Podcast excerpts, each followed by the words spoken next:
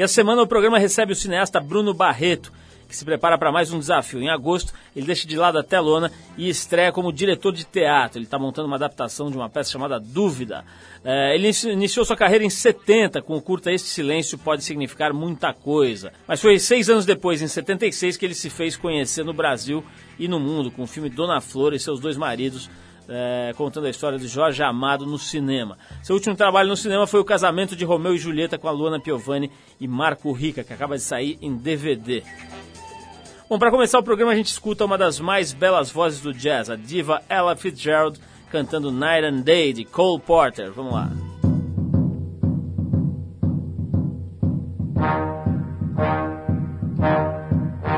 Like the beat, beat, beat of the tom tom when the jungle shadows fall. Like the tick, tick, tock of a stately clock as it stands against the wall. Like the drip, drip, drip of the raindrops when the summer shower is through. So a voice within me keeps repeating you, you, you, night and day.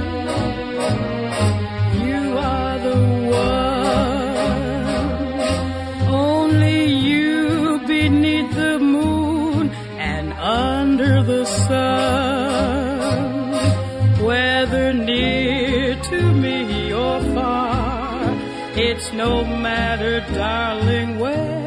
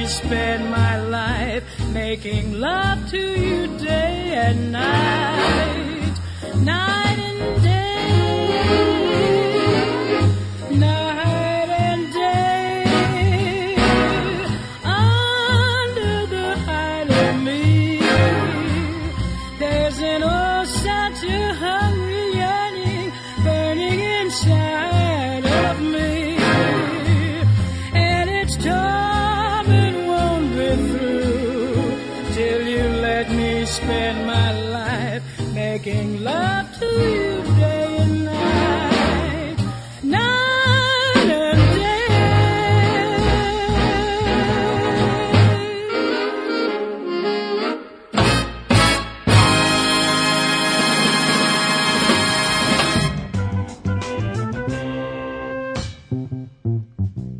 olha só essa, o russo David Bozgadonov, como é que é? Bozdogonov, um simpático vovô de 75 anos, se transformou num ator pornô de sucesso naquele país.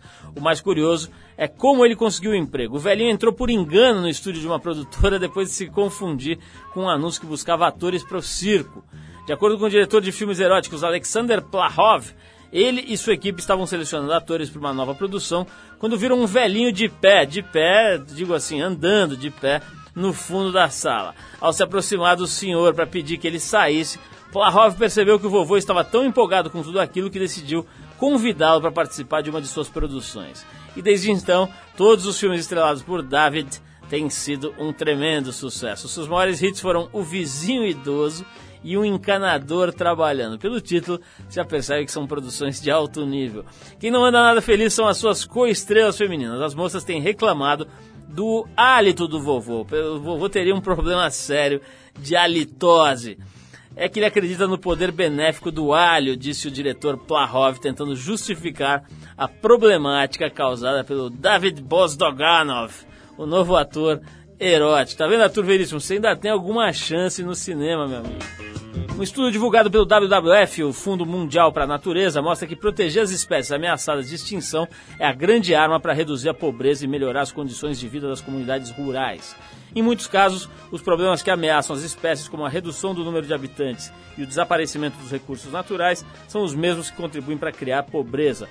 Assim disse Susan Lieberman, diretora do Programa Global das Espécies do WWF. O texto explica que a proteção dos animais em risco de extinção ajuda a promover o desenvolvimento sustentável e evita a degradação das florestas, da água, dos mananciais e das áreas marinhas. Nessa mesma semana, as Nações Unidas declararam que nos últimos 25 anos 40% das 3 mil espécies que estavam sob o risco de extinção entre animais e vegetais foram completamente extintas. Quer dizer, a coisa vai mal mesmo. E na última quarta-feira, 22 de março, foi comemorado o Dia Internacional da Água. A data foi criada em junho de 92 no Rio, durante a Conferência das Nações Unidas sobre Meio Ambiente e Desenvolvimento, né, a ECO 92. Vale a pena ficar atento, nas últimas seis décadas a população mundial duplicou, mas o consumo hídrico disparou e cresceu sete vezes. Atualmente, 20 países vivem em situação crítica de falta de água e existem 70 conflitos internacionais pela disputa desse líquido chamado líquido precioso. Bom, pessoal, vamos ouvir agora um dos mais populares cantores do Havaí. Tá todo mundo prestando atenção no Jack Johnson, que também vem do Havaí, mas olha só, esse aqui é o Israel Kamakawiwole. Acho que é essa pronúncia, né? Aquelas, aqueles nominhos havaianos que é cheio de W, H e tal, mas é mais ou menos isso. Israel Kamakawiwole. A música se chama Somewhere Over the Rainbow, que toca aqui na, na Eldorado já há algum tempo é, e faz parte da trilha sonora do filme Mágico de Oz. Na sequência tem Bruno Barreto por aqui.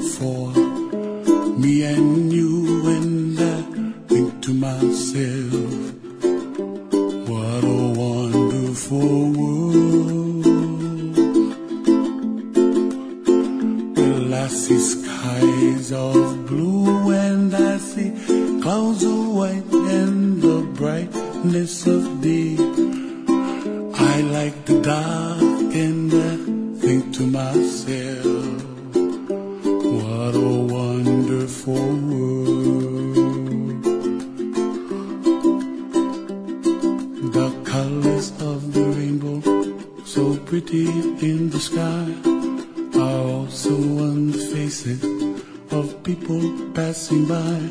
I see friends shaking hands, singing, How do you do?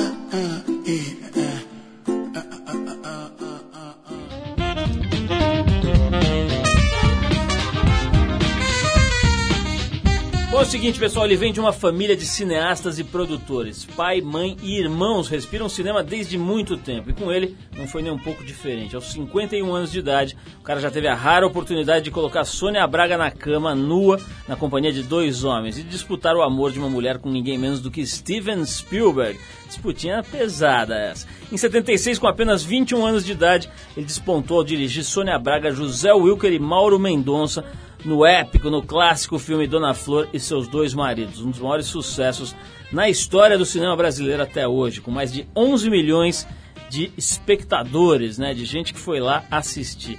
Nas décadas seguintes vieram O Beijo no Asfalto, Gabriela Cravo e Canela, O Que É Isso, Companheiro, Bossa Nova, Voando Alto, O Casamento de Romeu e Julieta, mais recentemente, entre outros filmes. Ex-marido da atriz americana Amy Irving, que corre a boca pequena, se separou do Steven Spielberg porque não resistiu ao seu charme brasileiro, é, que derruba qualquer coisa aí pelo mundo, e atualmente produz longa-metragem Ônibus 174, inspirado no premiado documentário de José Padilha. E tem mais, em agosto ele deixa de lado a tela grande e vai mergulhar num novo desafio de diretor de teatro, na peça Dúvida do americano John Patrick Shanley, com Dan Stulbach, Beatriz Segal e Regiane Alves no elenco.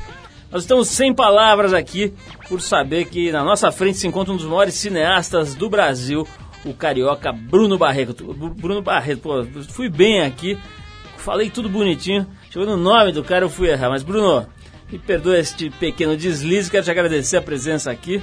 É, foi muito legal quando eu soube que você vinha aqui dar entrevista. A gente é, não é toda hora que tem a chance de conversar com gente que se aprofundou tanto no trabalho. Né? Você está com 51 anos é, começou com 21, portanto você tem 30 anos de cinema, é isso mesmo? Olha, eu comecei, aliás, com menos. Eu comecei com 17. Eu dirigi meu primeiro longa com 17 anos, que era o Tati a Garota, com a Dina Schwartz. Ah, eu lembro desse filme. E uma menina de 17, de, na época ela tinha 7 anos, que é a Daniela. E tinha o Hugo Carvana também, enfim, tinha umas participações especiais. E o Dona Flor foi o terceiro filme que eu fiz. Quer dizer, eu fiz o Tati com 17 e a Estrela Sobe com a Beth Faria é, com 18 anos. E aí fiz o Dona Flor quando eu tinha 20. Pô, com 18 anos você fez o Estrela Sobe. Como é que era? Quer dizer, a gente sabe que você vem de uma família, quer dizer, você já nasceu ali vendo as latas de filme, os trabalhos, as conversas em torno do cinema. Mas mesmo assim, você encarar um trabalho desse nível de responsabilidade e de elaboração com 18 anos é um negócio meio complicado, né? Isso não dá uma, uma, uma, uma travada no sistema do garoto ali? Olha, eu, eu acho que é, é, o que o meu analista disse. Diz assim, ele diz: se você não fizesse cinema, você era louco, você estava internado. Então, então é, o cinema é assim, uma necessidade atávica para mim, entendeu? É daquelas, daquelas raras uh, ocasiões em que houve uma, uma, sei lá, uma interseção, um casamento assim, é uma necessidade mesmo. Eu não poderia fazer nenhuma outra coisa na vida, senão eu pirava. Cinema me mantém, entendeu, funcionando. Então é, é, é você tem toda a razão, pô, com 17 anos, 18, 20 Pô, eu devia estar tá aí na festinha, eu devia estar, tá, entendeu? Mas o que acontecia realmente era o seguinte, entendeu? Meu irmão, que era um cara assim, é um cara bonitão, então era ele que ganhava todas as meninas, ele era mais novo, dois anos. Então eu tive que fazer sucesso para ganhar as meninas, entendeu? Bom, pelo jeito funcionou, né, Bruno? Porque a gente tava falando aqui na, na, na introdução, lá no começo da entrevista, que você, pô, brincadeiras à parte, o fato é que, como dizem agora na gíria, você furou o olho do Steven Spielberg, né? Não, isso não é verdade. o, é cara, o cara fez o ET, o Indiana Jones, o Tubarão, tem uma mansão em Aspen que eu já vi que é chiquérrima. De repente o Bruno chegou ali e tal, não sei o que, tá, acho que ofereceu um pão de queijo, um guaraná e levou. Olha, desculpa a brincadeira, mas realmente é um negócio né, interessante aí essa história que aconteceu na sua vida de você acabar se casando com a ex-mulher do Spielberg. Fala um pouquinho sobre isso aí. É, é, é como é que aconteceu de verdade? Não, olha, primeiro é o seguinte, a Amy nunca deixou o Steven por minha causa. Isso aí realmente nunca aconteceu. O que aconteceu foi que eu fui fazer um filme com a Amy e a Amy estava acabando de se separar do Steven. E foi amor à primeira vista. A Amy, eu já era um fã da Amy há muito tempo, por isso mesmo estava querendo ela para fazer o meu filme, meu primeiro filme americano, que é o Assassinato sob Duas Bandeiras, que tinha, além da Amy como protagonista, tinha o Andy Garcia, tinha o, o Lou Diamond Phillips, o Robert Duvall né, que já tinha ganho o Oscar pelo, por um, por, pela, pelo filme, não me lembro agora, mas ele ganhou o Oscar por um filme que ele fez. É, e tinha o Kevin Spacey, que não era nem conhecido. Eu tenho o maior orgulho de ter escalado o Kevin Spacey para fazer um filme meu e ele não era conhecido. Eu escalei porque eu estava quando eu estou fazendo um filme, estou escalando o elenco, eu fico vendo muita televisão, aí vi ele num, numa série de televisão, aí corta para o dia seguinte, eu estou tomando café da manhã no, na, na piscina do hotel e ele estava do lado, assim e tal. E por acaso? por acaso. Eu fiquei olhando para ele, olhando para mim, apaixonado dele, por que, que você está olhando tanto para mim e tal? Aí eu fiquei morto de vergonha, quase me joguei dentro da piscina. Aí ele disse, não, é que eu estou escalando o elenco de um filme e tal. E disse, ah, então aí ele ficou todo simpático, sentou na minha mesa e aí rolou. Mas enfim, eu conheci a Amy aí é, é, fazendo esse filme. Foi amor à primeira vista, ela estava se separando e, e, tinha acabado de se separar, inclusive, e e aí foi, enfim, rolou e a gente teve uma história linda por 15 anos. Temos um filho lindo de 16 anos, que é o Gabriel. Mas, é, inclusive, é, embora a gente esteja separado, agora eu tenho até projeto de fazer um filme com ela, que é o, o filme sobre a Elizabeth Bishop, que é aquela, aquela baseado num, num monólogo que a Marta Góes escreveu. Uhum. É, é, que a Regina Braga fez tão brilhantemente aqui no Brasil e que a Amy agora está fazendo em Nova York. Está estreando, inclusive, agora dia 30 de março num, num teatro off-Broadway. Bom, é... Bruno, Bruno, tem uma coisa que me ocorre aqui, quer dizer, você, por mais que tenha começado cedo, tenha vivido nos Estados Unidos e tal, não deve ser fácil chegar lá, um brasileiro, para dirigir essas feras que você mencionou, entre outras, né? Como é que, como é, que é visto um cara, hoje talvez até por conta do seu trabalho e de outras pessoas que foram abrindo espaço, né? É, agora nessa geração mais recente aí, é, o Fernando Meirelles e outros diretores que já, então talvez já tenha até uma coisa do diretor brasileiro. Mas quando, acho que quando você fez esses filmes não era bem assim, né?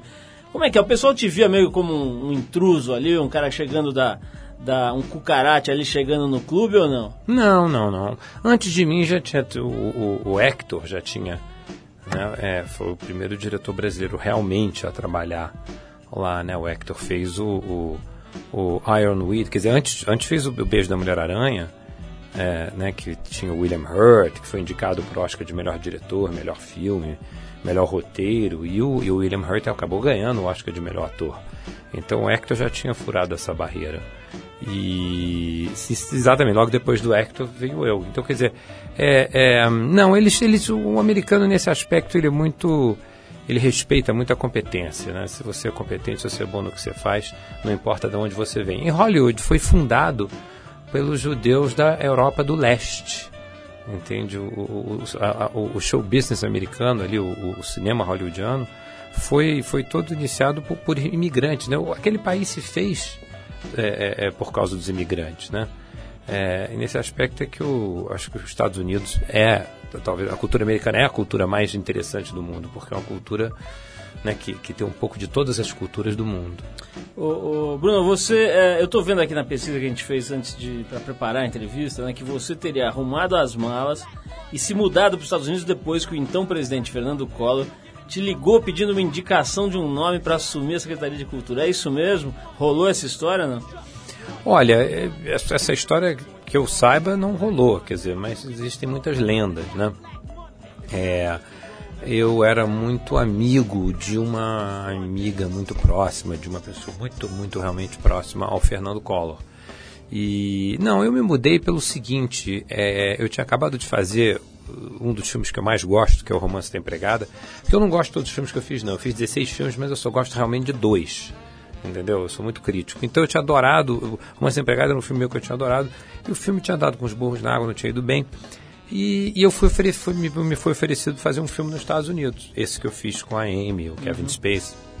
E aí eu agarrei aquela possibilidade com todas, com toda a força, porque estava difícil, né? Não se produzia mais longa-metragem no Brasil e, enfim, o Jabô virou jornalista, ou sei lá quem foi, foi abrir um hotel no, no- no- no- entendeu? Na, na Serra da Cantareira, entendeu? Quer dizer, foi, foi, você tinha que procurar uma outra profissão.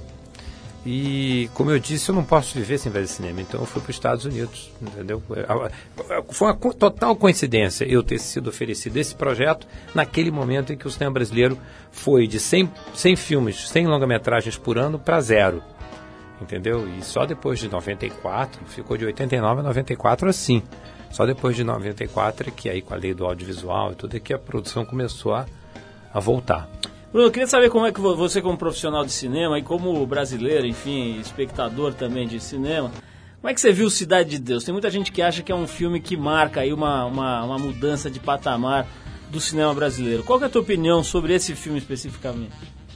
Eu acho Cidade de Deus um dos melhores filmes que eu vi na minha vida. Eu adoro Cidade de Deus. Eu acho, em todos os pontos de vista, roteiro, realização, montagem, fotografia, direção de atores. Eu, eu acho o Fernando Meirelles um, um dos melhores diretores do mundo. Adoro, gosto muito do Domésticas. Agora, acho Cidade de Deus é um grande filme. É realmente é um dos maiores filmes, um dos melhores filmes já feitos, eu acho na história do cinema. Falando ainda de, de cineastas novos ou da, da safra mais recente, eu entrevistei aqui recentemente o Beto Brant, né, que tem feito filmes também já há algum tempo e tal.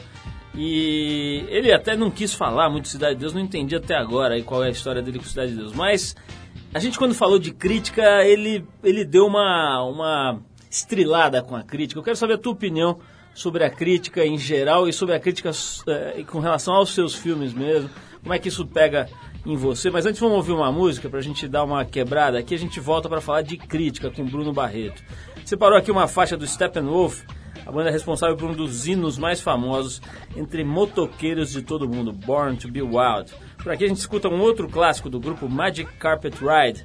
E depois do break a gente vai conversar com Bruno Barreto sobre crítica e muito mais. Vamos lá. I like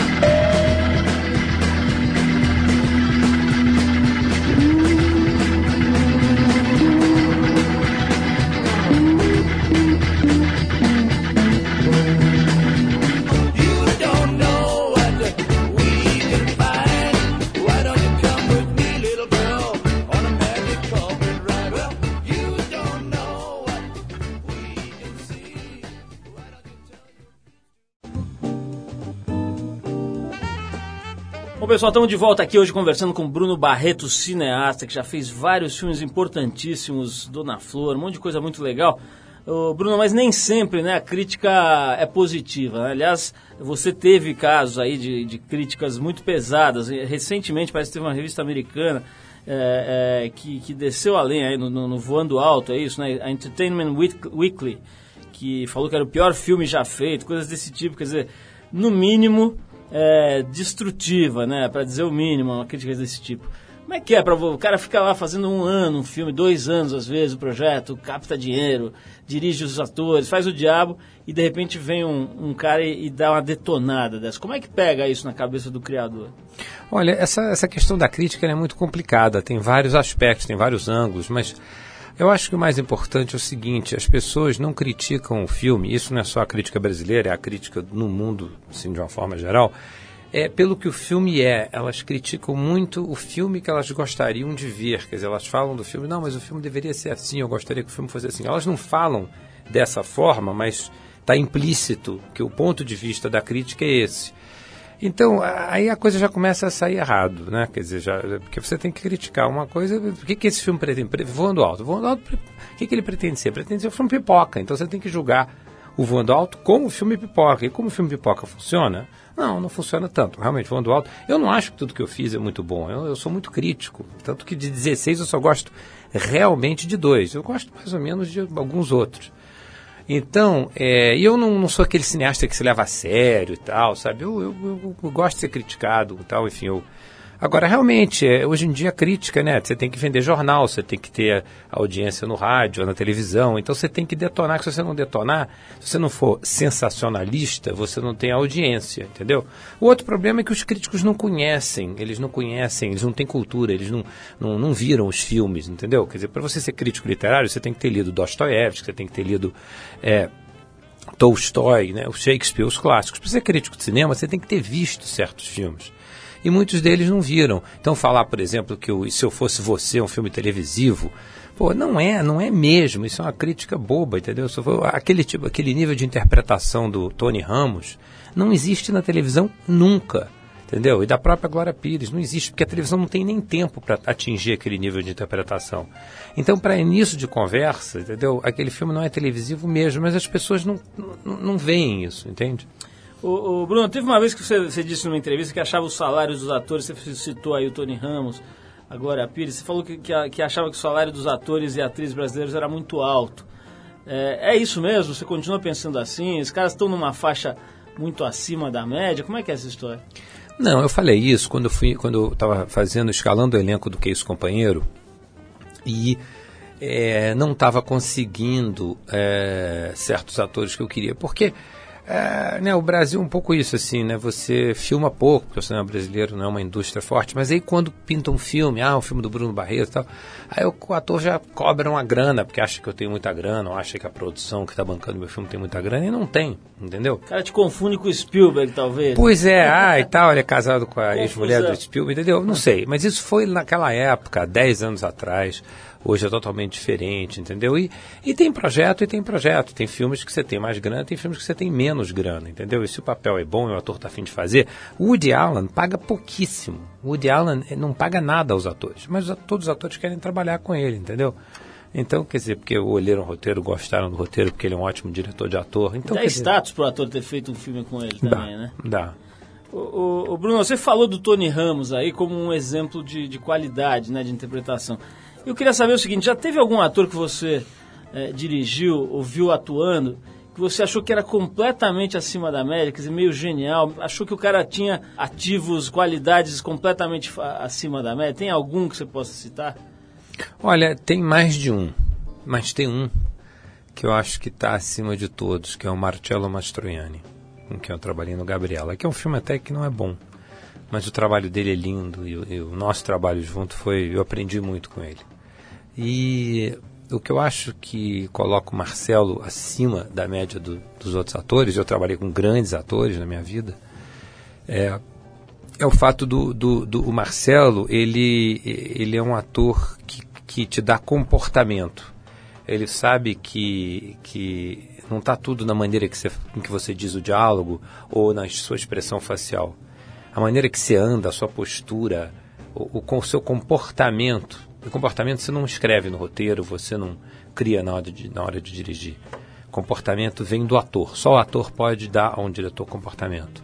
E isso foi o que eu mais. Foi o grande presente, o que eu mais aprendi com Marcelo Mastroianni. É que atuar é se comportar. Você falou agora, Bruno, agora há pouco, que dos 16 filmes que você fez, só dois você gosta muito, né? Eu queria saber quais são esses dois, quais são os que você não gosta dos filmes que você fez, mas vou fazer uma pausa antes pra gente ouvir mais uma música, depois você me conta. Ah, a gente vai escutar o Too Drunk to Fuck, do Dead Kennedys, na releitura de uma banda francesa chamada Nouvelle Vague, que costuma misturar no seu trabalho clássicos da New Wave britânica com toques de bossa nova. Na sequência a gente conversa mais com o Bruno Barreto, vamos saber que filmes que ele fez que ele não gosta e de quais ele gosta muito. Vamos lá, Too Drunk to Fuck com Nouvelle Vague.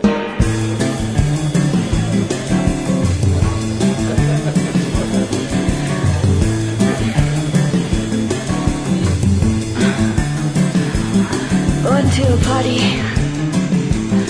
I danced all night. I drank 16 beers and started up a fight. Jaded. You're out of luck. I'm rolling down the stairs, too drunk to fuck.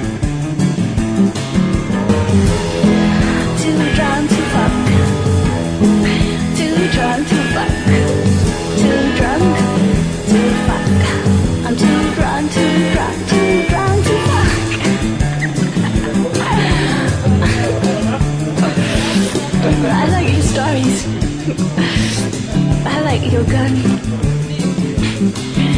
Shooting out car tires sounds like loads and loads of fun. But in my room, wish you were dead. You roll like a baby in a razor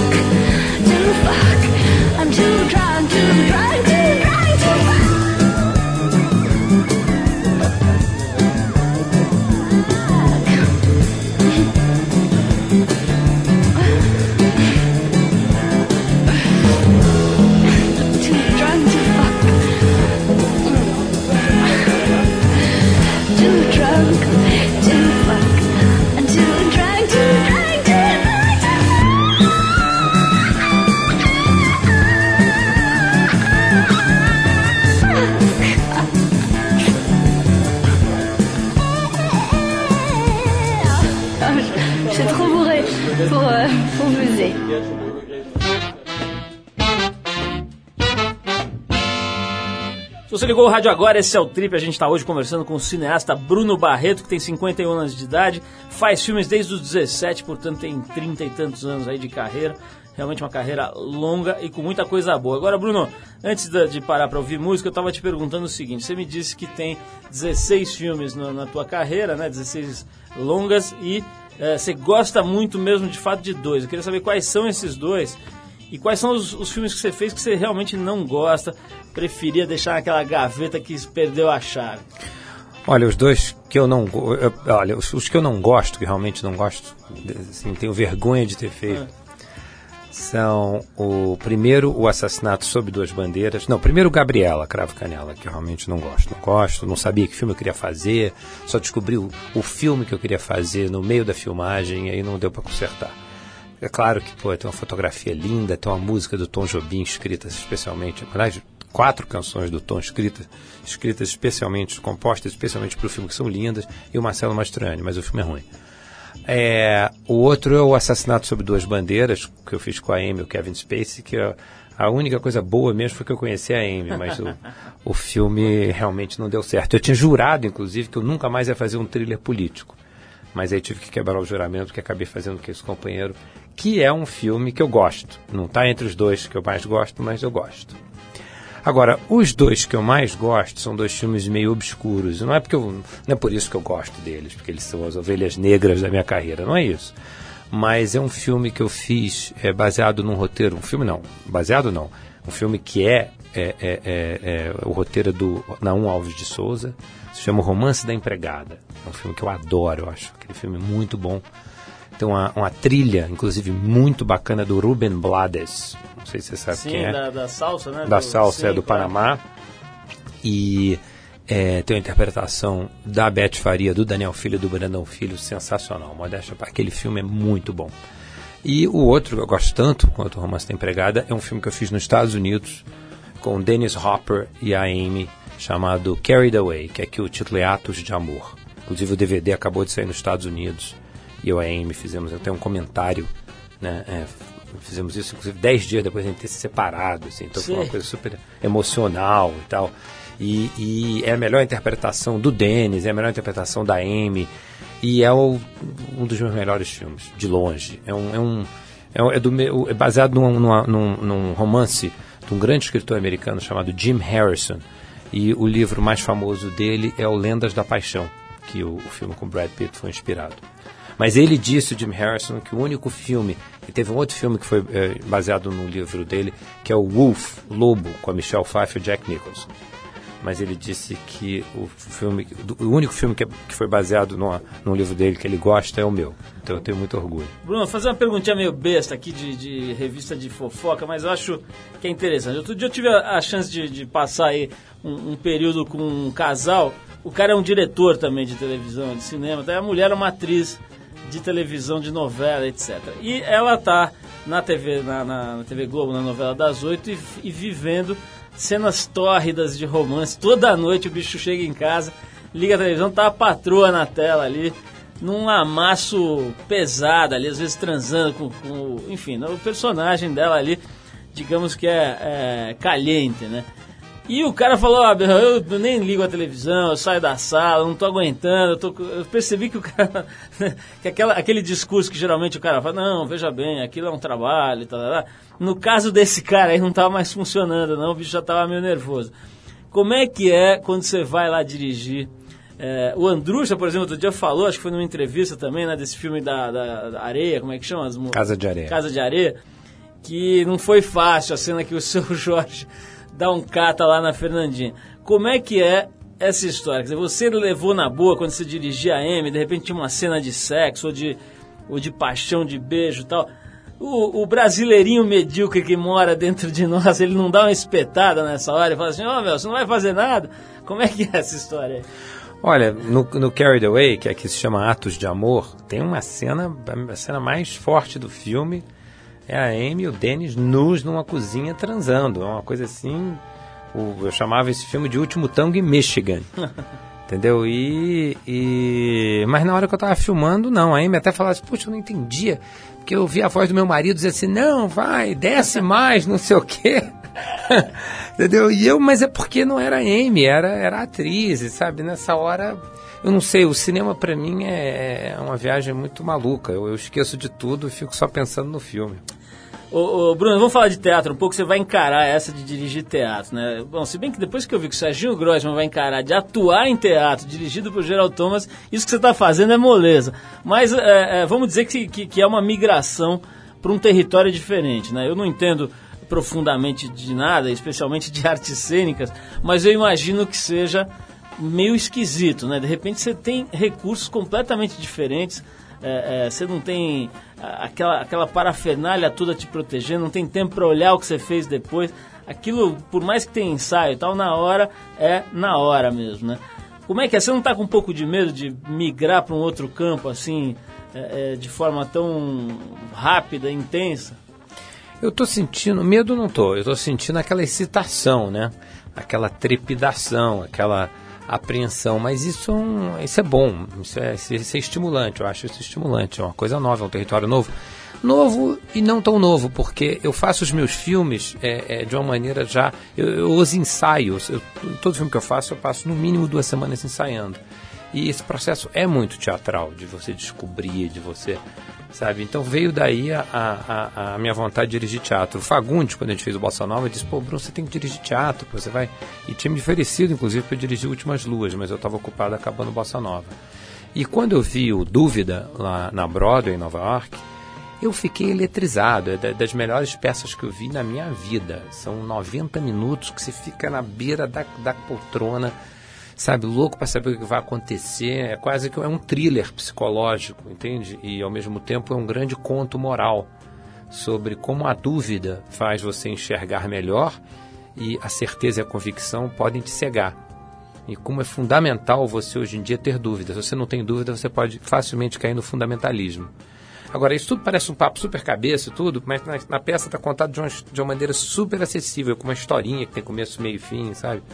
Essa peça ganhou o Pulitzer de melhor dramaturgia é, de 2005 e ganhou o Tony de melhor peça, melhor direção, melhor atriz, melhor atriz coadjuvante. É sensacional. Eu tô, eu tô assim, é, eu tô, não, não, não tô aguentando esperar começar os ensaios. Eu tô muito animado. Bruno, você falou que você se apaixonou à primeira vista, você e a Amy, né? No, no filme e tal, e isso virou um casamento de 15 anos. Agora, a gente vê volta e meia os diretores se apaixonando pelas atrizes e vice-versa. Tem uns diretores da Globo que enfileiraram umas três gerações já de atrizes. Não é o teu caso, você teve um casamento de 15 anos, enfim, não é, você não é, é, não se enquadra nesse tipo de, de exemplo, mas é uma, parece que tem uma projeção, tem uma coisa de, da, da atriz, sei lá, se encantar pela figura do diretor e vice-versa. Já aconteceu outras vezes com você? Como é que se explica essa magia aí que a gente vê acontecendo toda hora? Olha, eu sempre tinha jurado para mim mesmo que eu nunca teria nada sério como atriz. E eu cumpri esse juramento até conhecer a Amy. Eu nunca tive nada sério com nenhuma Isso significa que atriz. você teve várias coisas não sérias, é isso? Não, não tive também não, não tive não, Ma- mas, mas não, Tá. também não tive. Eu nunca, eu sempre tive o maior respeito e admiração por atrizes e atores, mas eu nunca consegui me apaixonar realmente por uma atriz. E a Amy foi a primeira, porque não sei, a Amy não, a Amy não parecia ser uma atriz na vida, na vida real e não era, ela era então, eu, eu- eu tinha muito problema, tipo, como é que eu vou confiar numa pessoa que ganha vida sendo outras pessoas, né? Uma coisa meio complicada, né? Então, mas, mas isso já acabou. Hoje, hoje tenho total confiança em atores e atrizes, ao contrário. Falando sobre aprender, Bruno, o- acho que o, o cinema acaba tendo um papel na educação de muita gente, né? Ou senão de todo mundo que tem a oportunidade de assistir. Como é que você vê essa história? A gente fez agora uma, uma edição da Trip inteira, da revista Trip inteira, eh, sobre educação no sentido amplo, assim, quer dizer, tentando ver quais são os diferentes saberes, né, que podem ser trocados e tudo mais. Você acha que o, que o cinema cumpre esse papel? É só diversão? Como é que você entende o papel de educação de um filme? Eu acho que o cinema cumpre esse papel quando ele não está sendo didático, né? Porque esse filme didático é a coisa mais chata que tem. Entende? Agora, quando você aprende alguma coisa é, é, é, dentro do entretenimento, se entretendo, se- sem, sabe? Quando a educação é uma coisa subliminar, é, é- é quando é o subtexto, mas não o texto, aí, aí é maravilha. Mas eu acho que a, a função do, do cinema é, sobretudo, te emocionar, não só entreter, né? mas te, acho que, inclusive, quando você se emociona, você se entrete, você, você se diverte também. Mas é te emocionar, é fazer, é, é fazer você se lembrar quem você é. Eu acho que quando você sai de um filme mais em contato com você mesmo, entendeu? O filme cumpriu a sua função. Bruno, é, pra gente ir terminando aqui, já estamos chegando ao fim, é, eu queria saber o seguinte, nós fizemos, já que falei da Trip, a Trip para Mulher, a TPM, né, a outra revista que a gente faz aqui, a revista feminina, ela está discutindo na edição atual o poder da mulher, né, que poder essa mulher tem, que poder ela queria ter, é, enfim, tentando entender que história é essa da mulher ser de verdade a mola propulsora do universo. Você acha que é por aí? Não acha? Como é que você vê essa história da mulher acabar sendo uma espécie de poder silencioso que na verdade está tocando as grandes decisões do mundo? Eu acho que você falou tudo. Eu acho que a mulher é, era até o poder silencioso. Eu acho que a mulher, aliás, está perdendo poder na medida em que ela está querendo ter o mesmo tipo de poder que o homem tem. E aí, e aí as coisas estão se misturando e perdendo as suas diferenças, entende? Então, nesse aspecto, eu acho que elas têm muito mais poder, porque né, quando o poder é um poder é, é, é, é realmente silencioso, subliminar, né, um poder mais sutil. Aliás, isso está muito claro no grande livro da Danusa, Quase Tudo. Isso é muito claro. Eu acho que aquele livro é um, é um livro assim iluminado. Assim, eu, Eu recomendo a todo mundo. E, e ali, sobretudo, fala muito da essência feminina. Falando sobre esse projeto, como é que faz para pegar um documentário tão impactante, né, quanto, quanto o Ônibus 174, e transformar num, num filme de ficção, quer dizer, ou, ou, enfim, parte ficção, parte realidade? Como é que é? Não tem um risco muito grande aí de você é, é, fantasiar em cima de um fato tão concreto e duro? Não, o, o meu filme, ele, ele, o, o, documentário é só, o documentário do Zé Padilha é apenas um ponto de partida. O filme vai lá para trás e conta a história do, do, do, do, do Sandro, enfim, desde o início. Enfim, meu filme é uma reflexão sobre aquele tema. E, e, e, sobre o tema da, da, criança abandonada, mas não tem nada a ver com Cidade de Deus, ou com Pichote, ou até com Salam Bombay, que é um grande filme da Mira Nair, diretora é, né, da Índia, porque esses filmes já foram feitos, são muito bem feitos, são grandes filmes. O que eu quero fazer é um Charles Dickens nas ruas do Rio, sabe? Um Great Expectations, um Oliver Twist nas ruas do Rio. O, o, tom do meu filme, a clave vai ser as relações emocionais. Como é que é a relação de amor, de fidelidade, de, de lealdade quando você vive naquelas condições? Entende? É um roteiro lindo. Quando eu vi o documentário, eu tinha muita pergunta. Eu disse, puxa, esse filme, esse, esse assunto está tá clamando por uma versão ficcional. Só a versão ficcional vai responder todas as perguntas que eu tenho na minha cabeça. Aí eu procurei o Braulio Mantovani, que escreveu Cidade de Deus, no roteiro. Ele adorou a ideia. Esperei um ano por ele, porque ele estava escrevendo um roteiro é, para o Fernando Meirelles. E aí nós fizemos o roteiro, que é o melhor roteiro que eu já tive na minha vida. Genial, Bruno, acho que deu pra gente dar uma geral aí em bastante coisa interessante, né? Falar de cinema, fim de um monte de coisa legal. Quero agradecer de novo a tua presença aqui, muito legal bater esse papo com você. Vou ficar esperando um set, o ônibus 174. É, não sei se já tem nome. Vai ser chamado só 174. 174, vamos é. esperar então porque realmente é uma ideia interessante, né? Pegar como ponto de partida aquele episódio e daí construir um filme é, para emocionar as pessoas. Obrigado pela tua presença, Bruno. Parabéns aí pelo teu trabalho. E a gente vai tocar agora um dos principais expoentes do jazz brasileiro, o saxofonista e arranjador pernambucano Moacir Santos.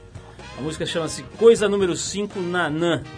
E na sequência a gente volta com o nosso boletim do fim. Obrigado, Bruno. Obrigado a você, adorei. Vamos lá.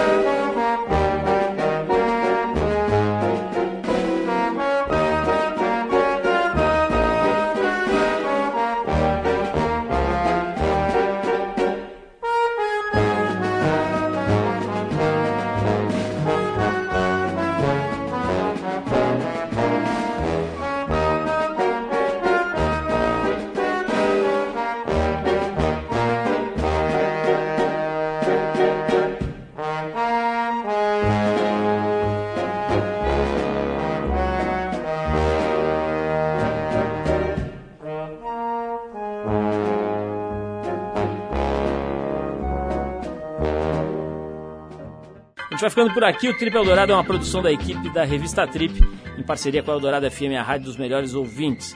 A apresentação é de Paulo Lima com participação esporádica de Arthur Veríssimo, edição de Ricardo Moreno, produção e trabalhos técnicos de Alexandre Potashev.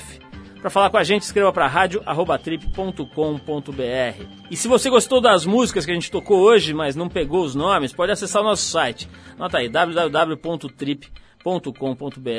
A gente disponibiliza a lista de músicas no site para você. Na semana que vem, a gente volta nesse mesmo horário com mais um Trip Eldorado. E nas terças e quintas, por volta das 7h20 da noite, dentro do programa Trilhas e Tons, aqui na rádio, você pode conferir a nossa versão curta, o Trip Eldorado Shortcuts. Até mais, bom fim de semana para todo mundo e um abração.